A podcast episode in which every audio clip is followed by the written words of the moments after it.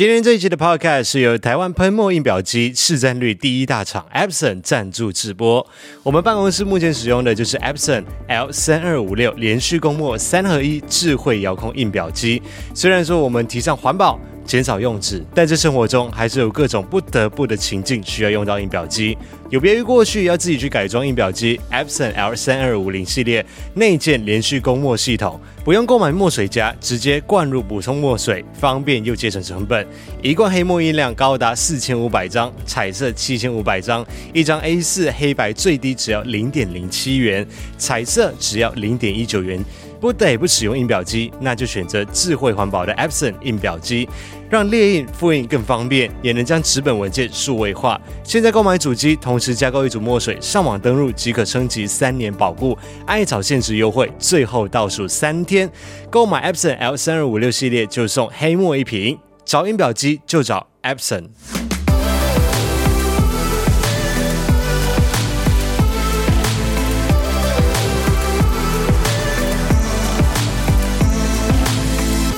每天都要来一杯冰拿铁。嗨，大家好，我是艾尔文，我是五一，欢迎收听第九十六集的艾尔文 Podcast 节目。首先，先在这里先跟麦克利道歉一下，因为上周的留言里面我少 copy 到一则留言，就是他的留言。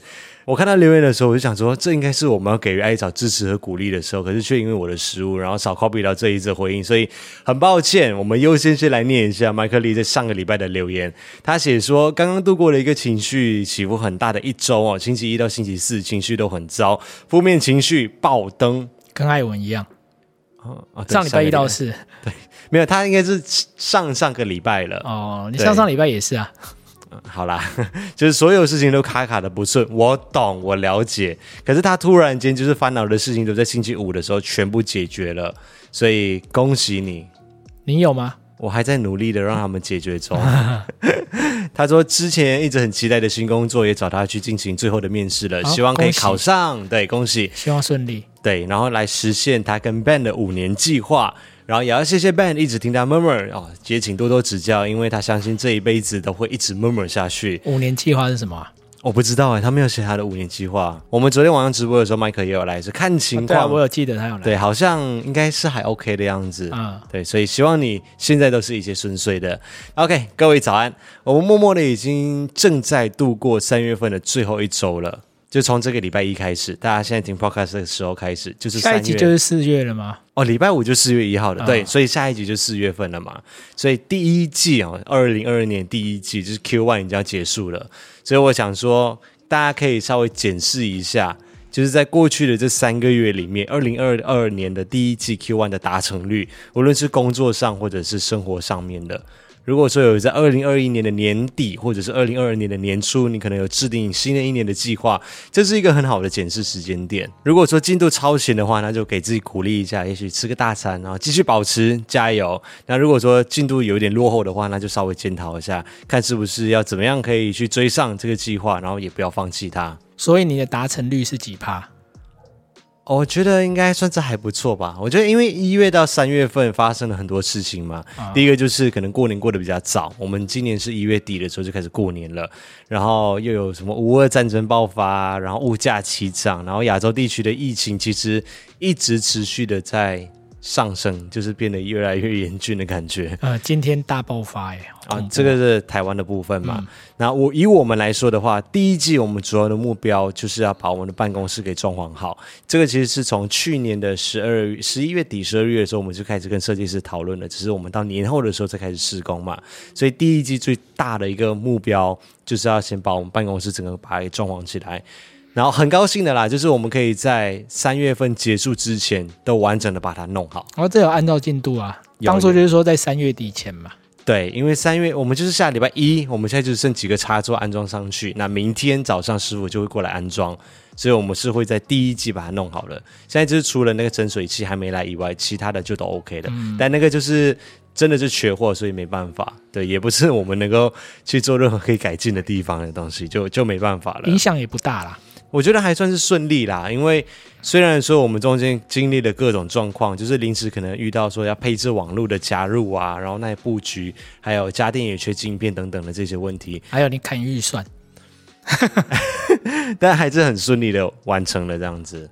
那第二季我们主要的目标就是希望可以在频道上面去进行一个 refresh，就是让大家可以有一个刷新的感觉。毕竟我们经营 YouTube 的频道也已经四五年的时间了嘛，嗯、我觉得有可能有新进来的人或者是旧有的艾草，可能就会觉得说，哦，好像东西都一直维持住，然后东西就是一直维持。虽然说我们一直坚持维持质感，维持呃制作高品质的影片，可是还是会让人家觉得说要有新鲜感，啊，对，少了一点新鲜感的感觉。就是人类就是需要新鲜感的动物呀.所以我们就希望说，在下一季我们四月份的时候，可以开始稍微整顿一下我们的频道，然后让那个频道可以 refresh 一下。那这里也可以预告一下，就是我们正在筹划 Season Four，就是我们频道上面的 Season Four。然后在我们的 Podcast 节目进入第一百集之后，我们录完一百集之后，我们就会进入 Season Two，就是 Podcast 的方面是第二季，然后我们频道是第四季。现在第九十六。哦，还剩四集耶。对，同时我们也会稍微整顿一下我们频道上面的会员的福利跟分级，因为目前哦，我们的分级制度就是依照各个艾草们的支持嘛。那不管你是加入可能最最一般的艾草，或者是你是尊爵版的艾草，你得到的东西都是一样的。那我们接下来要规划一下，这是跟 YouTube 讨论出来的一个结果，就是 YouTube 那边有跟我们开会啦。我们会在不影响现有会员的权益，还有就是没有加入会员的观众的情况之下，给这些更多支持我们的这些观众们，行动派艾草们有更多的回馈。哎，所以大家可以稍微期待一下，我们会稍微整顿一下这个这个分级的制度，然后还有就是可以提供给大家的一些回馈。是采用我的方案吗？这么快要透露吗？应该是说名称上面，嗯。我觉得大家可以猜一猜，我们之前有有有曾经在频道上面有说过，对，跟频道的属性相关，也不是属性吗？属性吧 对，就是喜好相关，对，就是名称上，名称上，OK，所以大家一起加油，我们三月份过完之后，马上就进入下一季了。我昨天看那个心语锁链留言就有猜对了，啊，真的吗？嗯，这么快，这么厉害？对啊，他超强的。这个分级的名称我真的想了超久，结果最后是五一帮我帮我完善它的。嗯，因为艾文一知半解。对，好了，这样讲下去大家也不知道，我们就就就等四月份吧，我们会一起来公布。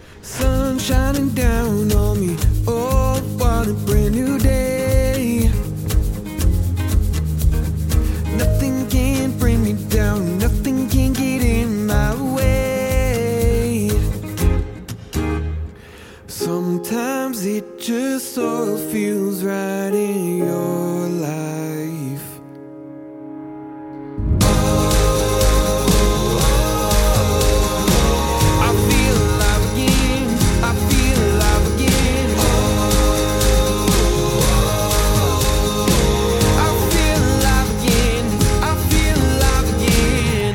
欢迎回到艾尔文这个 Podcast 节目的现场，我是艾尔文，我是五一。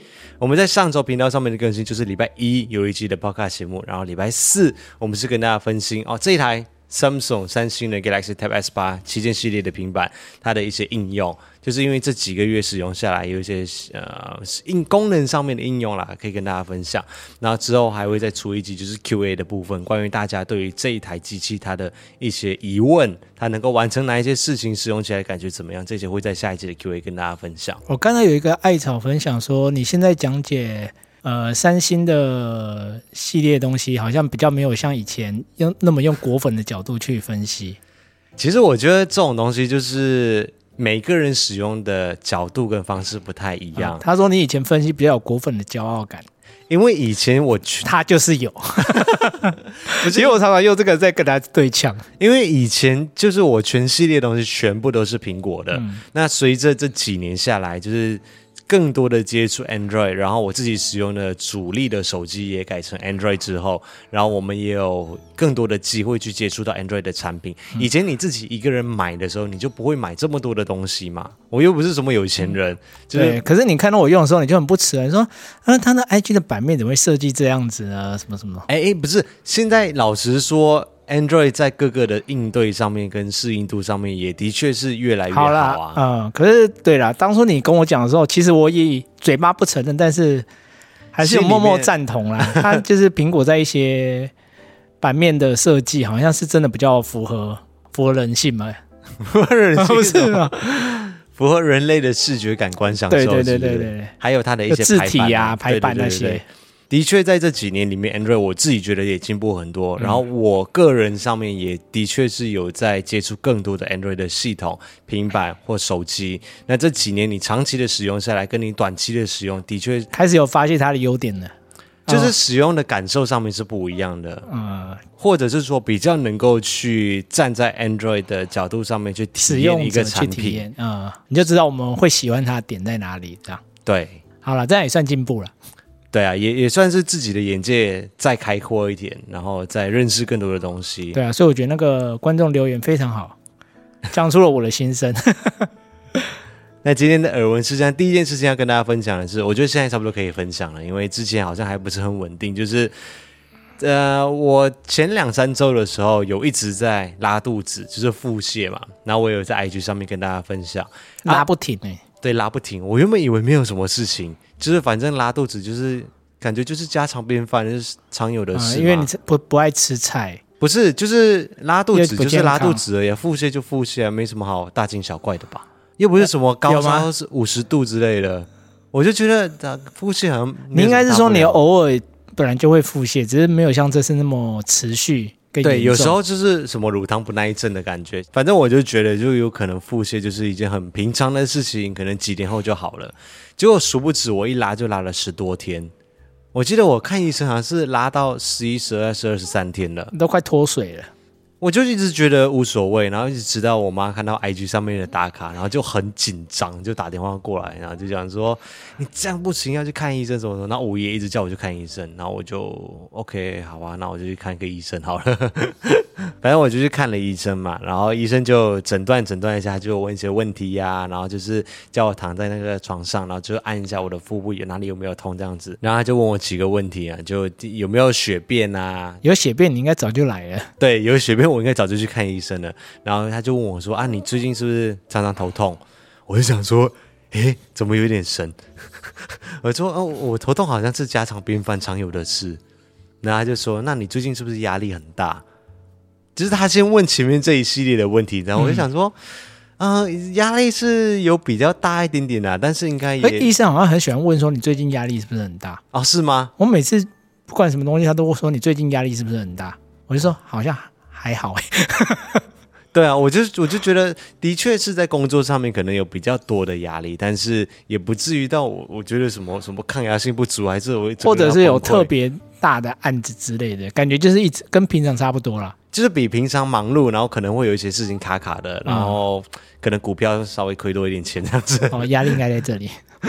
然后我就说是有比较大一点点呐、啊，然后他就问我说：“那你们家族里面有没有什么？”病史，啊，他问到这个了，对，他就还有特别声明哦，他就说、哦、我不是说你有肠胃癌哦，我只是问有没有家族病史而已，他、哦、他有特别一直在声明这一句话，他怕很多人会过度紧张，对对对对对对对，因为我就讲说，哎，我不是什么感觉最近诺罗病毒很多不是吗？他说不可能。他说：“你如果是就是诺罗或者是腹泻这种东西，通常就是两三天就差不多了。对啊，就跟你以往一样啊。对，或者最多最多啦，就到什么四五天这样子，不可能到像十几天。”他说：“你现在这个情况看起来不像是吃坏东西或者是诺罗病毒。”接着他就说：“我初步诊断应该是肠燥症。”我完全没有听过这个名词，哎。真的假的？完全没有，就是可能我孤陋寡闻，然后我就很天真的，我就说，你是在说我常常很遭遇吗？他就他常应该是大肠的肠吧？对，我因为我一直以为他说的是经常的常，就是经常躁郁症。嗯，然后他就说，呃，应该不不是这个，但好像你也有哎，你个屁啊你！然后我就说，那那个躁是躁郁的躁吗？你是说躁郁症吗？他说，呃，也也不是这样说。躁虽然是同一个躁，可是躁郁症是精神上的疾病，嗯、是躁郁症。他就直接跟你说，肠是肠胃的肠，对，因为他也没有跟我说肠是肠胃的肠，也有可能因为我没有跟他讲说是经常的肠啊。可是因为你拉肚子，你应该会联想到是肠胃的肠，你怎么会想到经常的肠？我也不知道，反正我因为我没有听过这个名字嘛。啊然后他就反正就开药，然后就回家吃这样子。然后我就回家查了一下，我才知道哦，原来是大肠的肠。啊，你是回来才知道哦？对，那网络上面的解说大概就有写嘛，它的全名就是大肠急躁症，它是属于一种功能性异常的肠胃疾病，会反复的发作，而且是慢性，是有持续性的。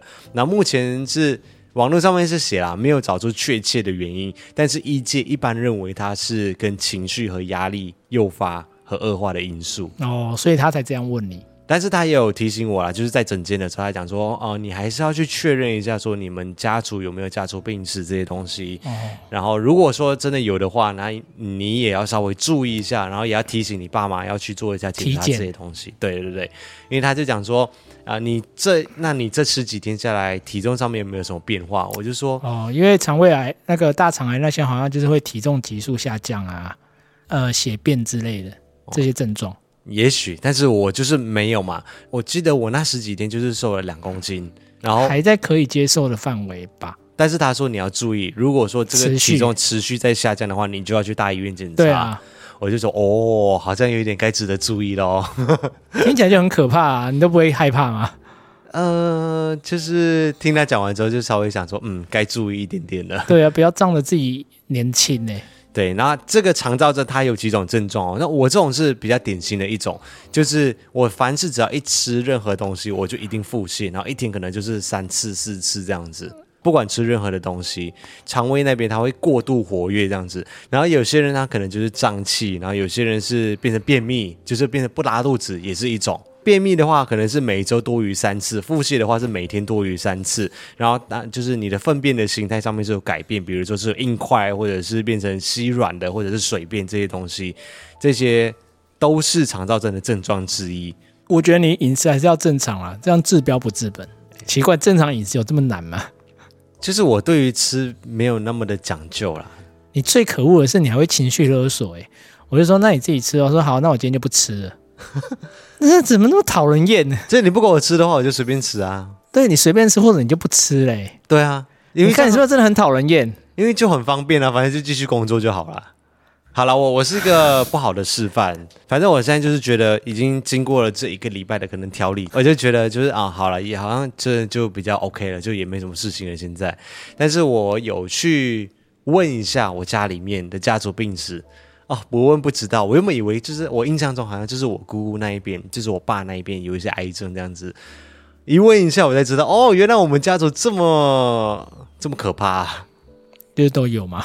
就是我爸那一边有五个兄弟姐妹、嗯、啊，就是大姑、二姑、三姑，然后我的大伯跟我爸嘛。我爸那一边的女性，就是包括我的阿嬷，然后我的大姑、二姑、三姑，全部都有癌症。我大姑是已经过世了，好像是乳癌，然后后来又转移，然后过世。然后我二姑是淋巴癌、血癌、脑癌，什么都来，然后都是末期的。这都是遗传吗？还是因为饮食或？感觉上是有遗传性的，因为我阿妈也有。嗯。然后我大姑、二姑、三姑全部都有癌症，但是我大姑过世了，然后我二姑是末期过后靠着坚定的意志力，然后活了下来。哦。就是大家那时候其实都觉得她是没有救的了。可是，而而且你想看他转移这么多个地方，而且又是末期癌症，可是他最后还是活下来了。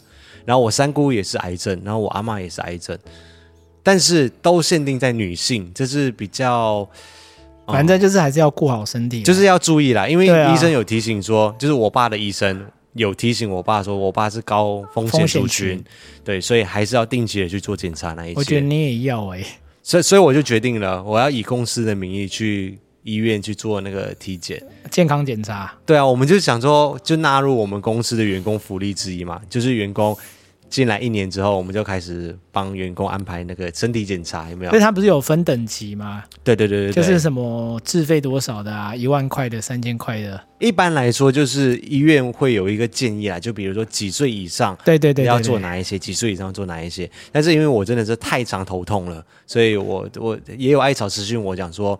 啊，要不要去照一下？因为他说他爸有去照脑子里面，以前照都没有问题，结果最近就突然间就是有照到有肿瘤，而且是他也是长期头痛的人。我就想说，也不用过度紧张，反正就是例行去检查嘛，一一年还是两年，就是检查一下。也是啊，预防胜于治疗。对啊，OK，所以提醒大家要好好的照顾自己身体健康，然后如果身体有什么症状的话，那也许是一个警讯，也许是一个提醒，那就你讲这句话真好没有说服力哦。没有，我就是以一个过来人的身份，可是你过来人，你也没有去改善啊，你的饮食照样不正常啊。我我以你请问你昨天晚餐吃什么？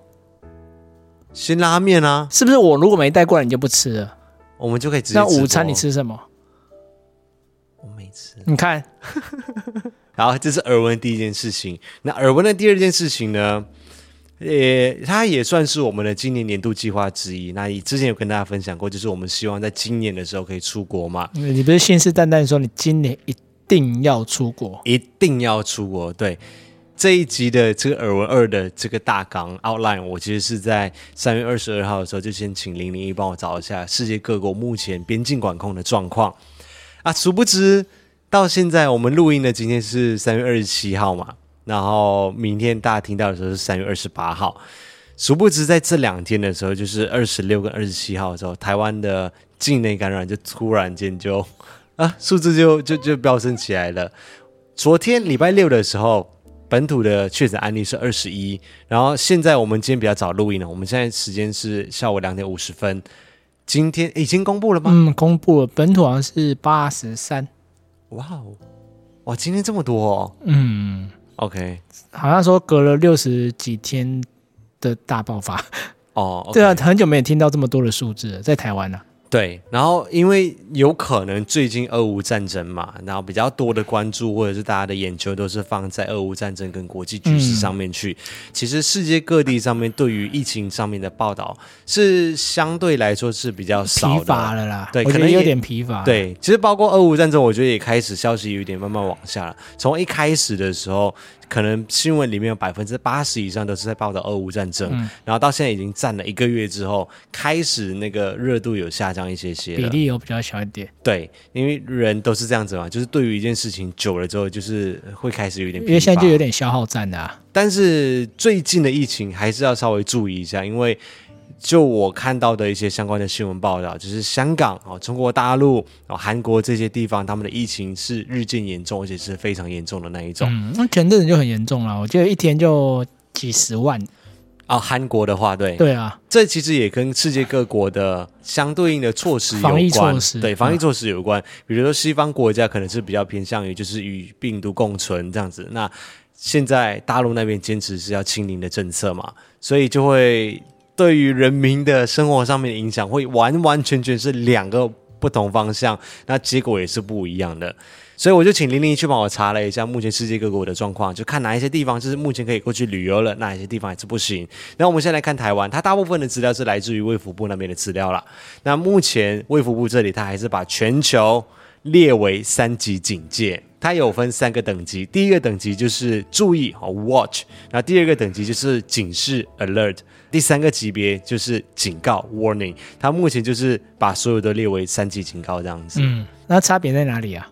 就是注意的话，就只是提醒你注意，就是要遵守一下当地的一些防御的措施。嗯，如果说它是警示的话，就是会对当地去采取一些比较强的防护措施。如果是警告的话，就是告诉你说避免到当地。非必要的旅游哦，基本上就是禁止旅游就对了。他当然也没有强制你禁止，但他的建议是指说，就是避免到当地去旅游这样子。哦、所以意思是说，台湾现在把全世界各地每一个地方都列为三级的警告，嗯、就是尽量的避免旅游啦。这这他提出的一个 advice，就是他的建议是这样子。那要不要这样，还是看个人的意愿啦。那以全世界各地来说的话，目前有二十二个国家是已经开放边境的。一百六十四个国家是有条件的开放，然后有四十个国家是目前处于关闭的状态。嗯，还有这么多哦？对，台湾就是其中一个，就是不开放旅游的。所以以台湾来说的话，如果说我们全世界各地的艾草们想要来台湾旅游，或者是要来放假的话，目前台湾是只有国人，就是所谓的台湾人，或者是你是持有居留权，像我是持有永久居留证这样子的人，你可以回到台湾来。或者亲属嘛。大 S 那个不就是这样吗？哦，对，嗯、哦，你真的是时事结合娱乐你，所以要来台湾玩的话，哦，基本上是不太可能的事情。就是目前台湾是没有这样子的。那我的老家马来西亚，自从四月一号开始就开始开放了。好，就是所有持有合法旅游证件之外国旅客入境的时候，就是要去申请大马的跨境准许，然后你也要去下载一个 App，然后才能完成那些步骤之后，才能够去登机。如果说你是已经有完整的接种疫苗的话，或者是有打 boost 的，就是第三剂疫苗的人，你在抵达马来西亚前两天要进行一个 PCR 的检测。那你进去马来西亚之后，你就是完全不需要隔离了。哦，已经不用隔离了。对，从四月一号开始，所以就是下个礼拜，哎，这个礼拜四还是五？四月一号开始就。你妈不是想要回去马来西亚吗？所以她现在就可以了吗？四月一号开始，她就可以回去了。哦，但是她也很差。因为他很担心回去马来西亚之后，因为马来西亚之前有一阵子就是非常高峰，高峰期，哦、对，像三月二十二号新增的确诊数还是两万一千四百八十三例。啊，还是这么多，嗯，要是。谨慎的考虑，想清楚了。那我老家的邻居新加坡的话呢，他现在也是已经开放了啊，但是还是要附上就是两天前的就是 PCR 的报告这些东西，呃，基本嘛，标配。现在标配啊，就是基本上所有的国家我看到的基本上都是要附上 PCR 的检测，对，或者是有一个东西叫做 RAT 的，等下我们在澳洲那边的时候会提到。可是这准确吗？就我有点很纳闷呢，因为像你看台湾很多就落地采检都还是每天都很多确诊啊，照理说他们来应该也是会有前两天的 PCR 检测。这个就哦，就我所知，到了以后都还是确诊。对，就就我所知，好像有两个层面。第一个就是他可能在潜伏期，可能他付了那个采检的时候是没有事情的，是是阴性的。那可能是他在落地之后，然后就变成阳性了，才被检测出来。这是一个。那第二个呢，就是听说哈，我也只是听说，在国外有对是用买的。就是为了要搭上班机，因为你一定要有那个 PCR test 的 result，你才可以去登机。嗯、所以你要首先先过完那个步骤。那你飞过来之后，那那这没有意义啊！你回来过来以后还是要被隔离啊。但至少你已经回来啦，哦、你你可以你可以你可以进入到登机的那个那个阶段。重点是登机就对，对，重点是你登完机，你人已经回到台湾来了，或者你已经去到你要去的目的地了。那你在当地被裁剪的时候是。在当地被隔离，对啊，至少你已经回到你要去的地方了。OK，然后我们一直很想要去的日本，好，日本的话暂时还是不开放的，它只开放商务吧，我记得。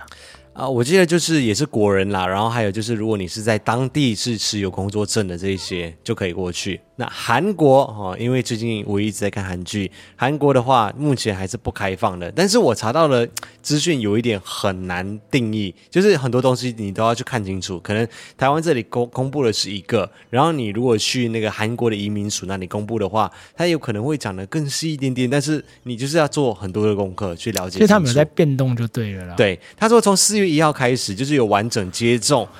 疫苗的旅客就不需要去完成他们的一个叫做疫苗登记的一个东西，就可以进行免隔离措施。你要去确认清楚，说他到底是不是开放给可能国人或者是持有签证的人而已，还是说就是一般旅客都可以入境？我看到的英文网站的报道，它是写说，就是从四月一号开始，就是国际旅客都可以入境到韩国这边，然后 without quarantine，就是不需要隔离。但是有一些国家是例外的，比如说巴基斯坦、然后乌兹别克斯坦，然后。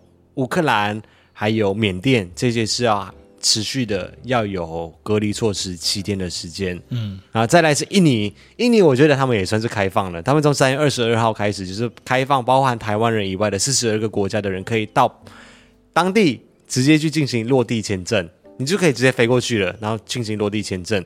只是说你抵达机场之后，你要去进行一个 PCR 的检测，然后直接去到饭店那边，然后等待你的 PCR 的结果出来。那如果说你不是涉及在比如说像巴厘岛这样子的地方的话，你至少要提供四个晚上的入住证明。对啊，没有讲说你要指定要去什么防疫旅馆之类的，嗯，你只要有任何一家饭店都可以。可是你如果那样途中跑出来也没关系，那基本上就也没什么在管了。他只是说要联系得到你就对了。他是说你不能够出门去，你只能够待在那个饭店里面。哦，但是因为你知道，如果像你去巴厘岛，很多人其实就是玩饭店啊，哦，就感觉就是没差，你就是去饭店就对了。但是他还是让你出示那个接种证明啦。现在说的完整的疫疫苗的接种，应该说是两剂。嗯，如果他是说要第三剂的话，他就会写第三剂，或者是加强剂，或者是 booster 这样子的字眼出现。对，他要你十四天以前你就要接种完整的两剂这样子，他有需要这样子的证明。接下来西班牙目前也是开放了，从二月一号就开始开放了，但是也是一样嘛，就是你要有啊、呃、他们国家认证的或者是世界卫生组织认证的疫苗才可以哦，必须要在两百七十天以内接种的。他隔壁的葡萄牙也开放了，然后英国，英国超爽，我跟你讲，英国是从三月十八号凌晨四点开始取消所有因应疫情的所有入境的管理措施，他们是连口罩都不用戴了，他们完全就是当没事情一样。嗯，所有入境英国的旅客，不论是否接种疫苗，不论哦，啊，没打疫苗也没关系，对。均不需要在登机前提供采检阴性的报告啊，入境后也不需要去进行居家检疫，这是完整的共存诶，完完全的开放，也没有不用检查说你有没有打过疫苗，也不用提供 PCR 的检测，入境之后也不用隔离，完全就是跟以前一样。英国是完全就是最开放的了。其实这样到底是好还是坏啊？我不要在这里讨论这种事情，我就会被赞。没有啦，就个人想法而已啊。如果你问我，我说观观察他们这样啊。如果你问我个人的想法啊，哦、我个人呐、啊，我是我的立场是希望开放的啊，哦、对，就是回到以前的生活。然后因为到现在这个时间点呢，老实说，会打疫苗的人就是会打，不会打疫苗的人就是不会打。然后你纵观全世界各地，大部分的西方国家都已经开放了。就是、其实大家现在会比较担心，就是。重症率还有没有很高？另外一个就是你医疗资源，嗯、如果真是大规模的感染，医疗资源能不能负担？我觉得如果疫苗覆盖率真的够多，就是它显现都是轻症或无症状，嗯，结果医疗资源也能够负荷的话，嗯嗯，的确是我自己也也是认为好像开放会比较好，因为总不可能一直这样锁下去吧？可是现在就是你不知道你台湾的医疗资源能不能够负荷啊？还有就没打疫苗的人，当然还是会比较怕嘛。还有一点就是要。决策的人要去看数字，全世界各地的数字都已经在那里给你看了。嗯、有开放的跟没有开放的，其实你都看得到。台湾并不是唯一一个需要面对疫情的国家嘛。对啊，我现在觉得就是有其他的，因为像你说英国如果说做这样，那他们也是一个可以参考的方向。我觉得迟早就是一定要经过一个阵痛期，你才能够去进行到这样子的开放。嗯、因为台湾的医疗资源毕竟来说是真的还蛮强的吧。我印象中我都整体资源对还蛮不错的啊。嗯，如果其他国家都能负负荷的话，嗯。台湾应该也是可以撑得下去吧。然后有很多人担心的一点就是所谓的死亡率很高这件事情，嗯、因为你可以，你也许你会看到说，哦，韩国一天死了可能四百七十个人这样子，就好像一天四百七十个人哦。对，可是他死都是因为跟疫情相关吗？这个就是要看清楚这些。呃，可能过世的人，他们是我前几天听到古埃，他上面也有讲，说是 die with COVID，嗯，或者是 die of COVID，嗯，就是他是因为疫情，因为感染了这个才死，还是说他本来就是可能年寿已尽，就是到了那个时间点就是要过世了，只是刚好他身上有，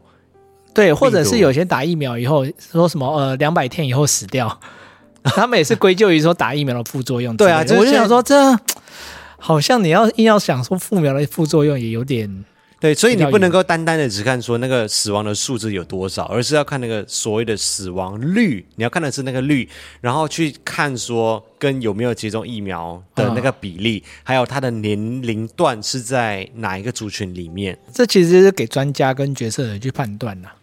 对，我们，我们也没办法去做这种相信专业。对，这种时候就真的只能相信专业了。那美国的话，目前也是开放了，但是他们还是要提出就是有 PCR 检测，还有有没有已经接种完整的疫苗啊。那澳洲，我有特别打电话去求证一下，就跟我表姐还有跟我姐去求证一下，他们最新的公布是在二月二十一号起，他们也已经开放边境了。但是我姐就提醒我一件事情，就是其实每一个州，比如说。在新南威尔士州，就是雪梨的那一边，或者是墨尔本所在的维多利亚州，其实每个州他们还是可以有自己的相关规定。我就问我姐说：“那不是很废吗？你如果说你的在悉尼那里已经开放边境了，然后你墨尔本这里没有开放边境，那我要去墨尔本，我就飞过去悉尼之后呢，我就从那边坐车过来就好了。”这个之前你们好像就有提过这个疑问啊？啊，有是有有说过的，对，他说对啊，就是。这就是墨墨尔本跟雪梨那时候不是就是完全就不同的政策。对，但现在是都已经开放了。我现在是确定说他们都已经开放了，嗯、但是他就是需要你去，也是要证明说你有打过至少两剂澳洲政府这边认可的疫苗然后年满十六岁的国际旅客必须要在出发前的七十二个小时先去上网，先去填写他们有一个数位旅客的申报。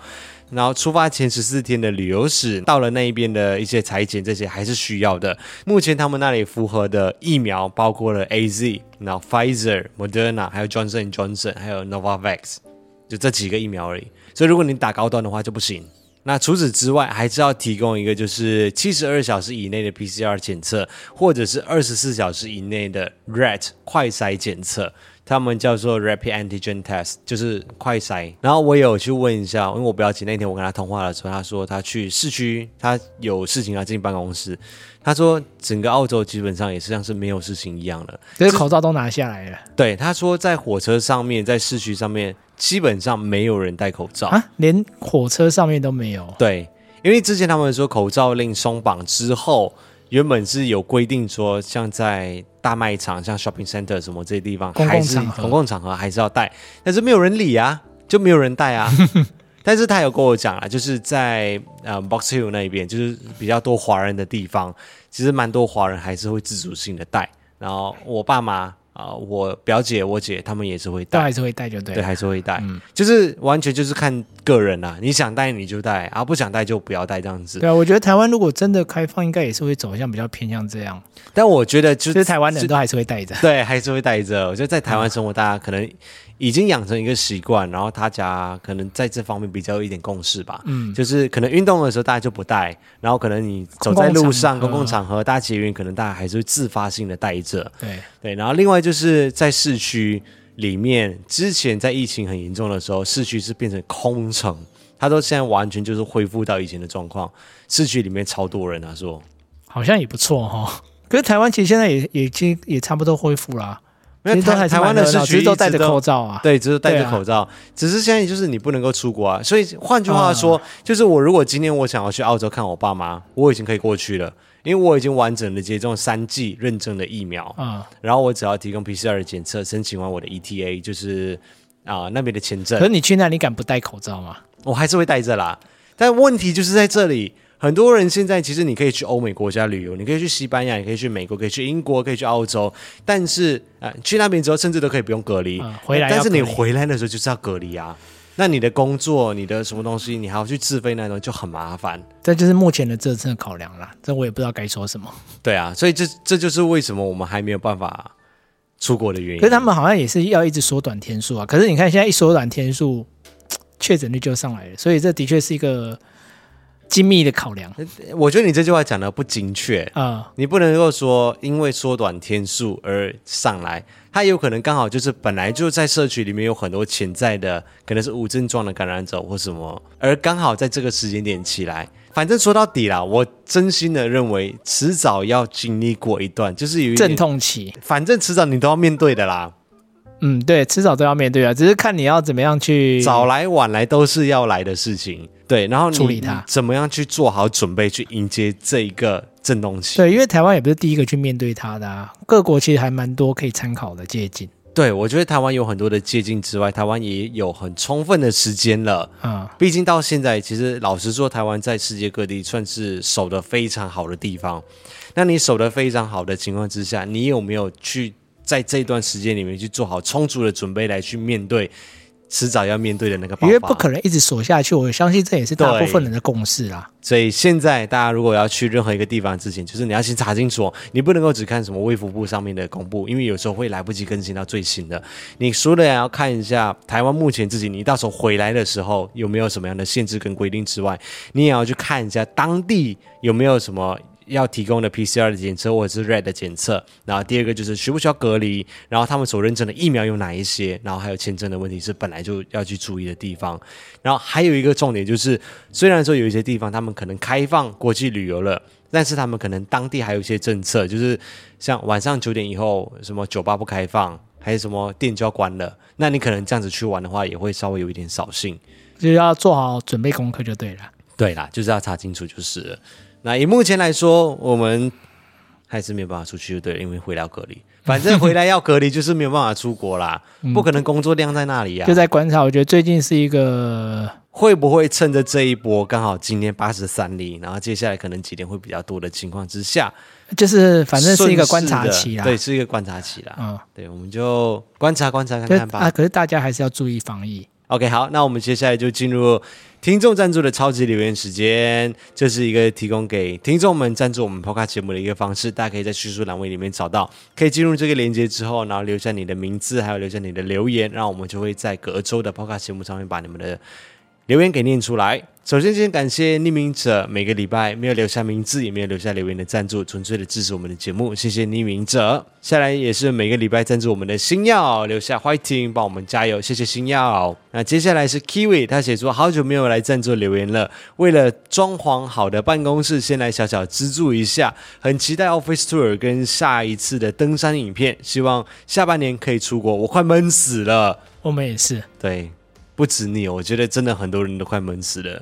其实你要去纽西兰哦，我刚刚最后一个没有补充纽西兰的，顺便补充一下，纽西兰他们采用的是一个阶段式的开放。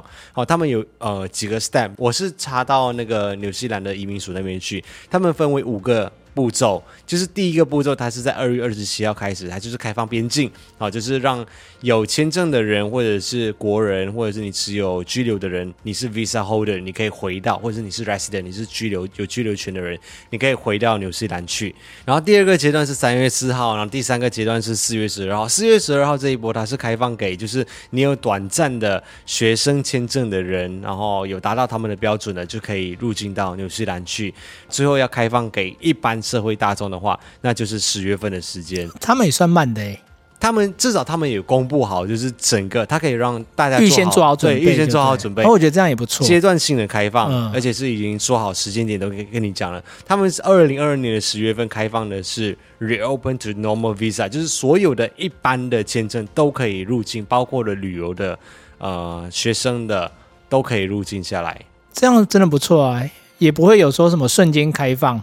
然后会让许多人无所适从的感觉。对，所以这就是纽西兰的状况。他说等着去纽西兰玩高空弹跳跟高空跳伞啊，高空跳伞我们也想玩。嗯，这感觉很刺激啊！我们一起期待，因为。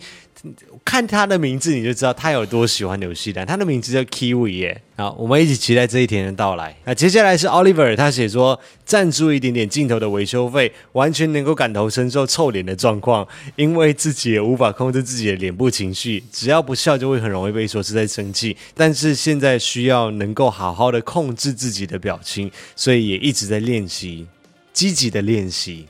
我也很会控制表情啊。你是很会做表情的，但你不会控制情绪哦。